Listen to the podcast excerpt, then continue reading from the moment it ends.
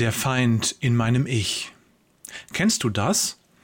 Plötzlich schießt dir ein Bibelvers durch den Kopf und fast im selben Moment ist es so, als ob Gott dir eine neue Erkenntnis, eine neue Einsicht schenkt. Ich kann das schlecht beschreiben, doch bei mir geschieht es gelegentlich, dass in meinem Kopf plötzlich zwei Bibelverse zueinander finden und dadurch etwas zum Vorschein kommt, was ich vorher nicht gesehen habe. Neulich durfte ich das wieder erleben.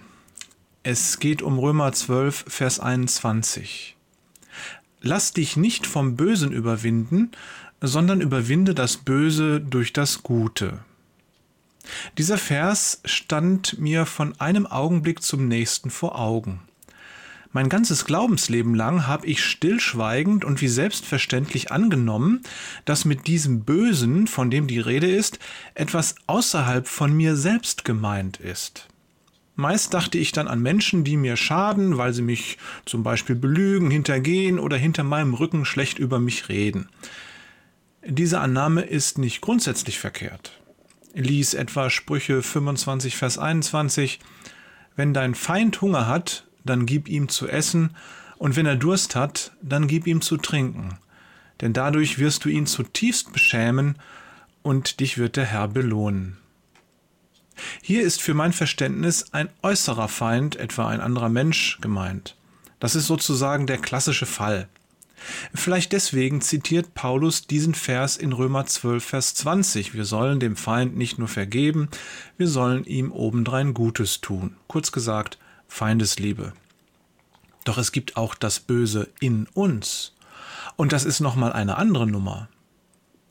Mir wurde an dem Tag klar, dass wir nicht nur das Böse außerhalb von uns überwinden sollen, sondern insbesondere das Böse in uns selbst.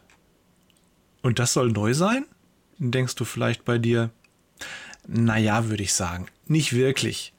Neu ist an dieser Stelle nur die Erkenntnis, dass Römer 12.21 sich für mein Empfinden auch ganz konkret auf den inneren Kampf bezieht, den wir alle zu kämpfen haben.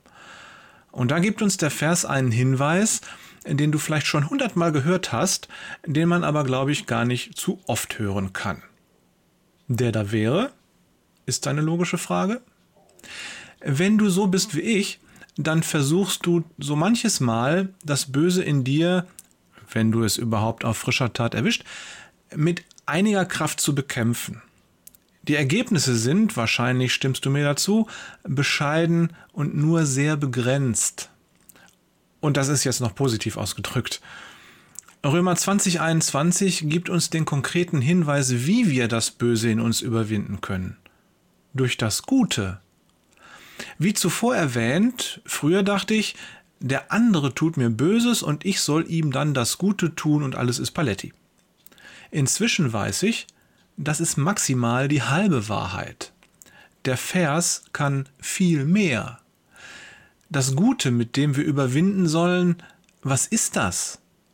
Hier schenkte mir der Herr den zweiten Bibelvers, der wie aus dem Nichts auftauchte und die Frage beantwortet. Genauer gesagt, Jesus selbst beantwortet die Frage, er tut das mit Lukas 18, Vers 19. Gut ist nur Gott, sonst niemand. Die Bibel sagt also, wir sollen das Böse in uns, in der Welt und überall sonst durch Gott überwinden. Durch und mit und in seiner Kraft. Und jeder, der nur mal eine Stunde ernsthaft versucht hat, dem Bösen in welcher Form auch immer zu widerstehen, der weiß, ohne diese Kraft sind wir rettungslos verloren. Rufe den Namen Jesus. Er ist es, der dir diese Kraft gibt. Und der Kampf besteht immer wieder darin, sich nicht davon abbringen zu lassen, Jesus anzurufen.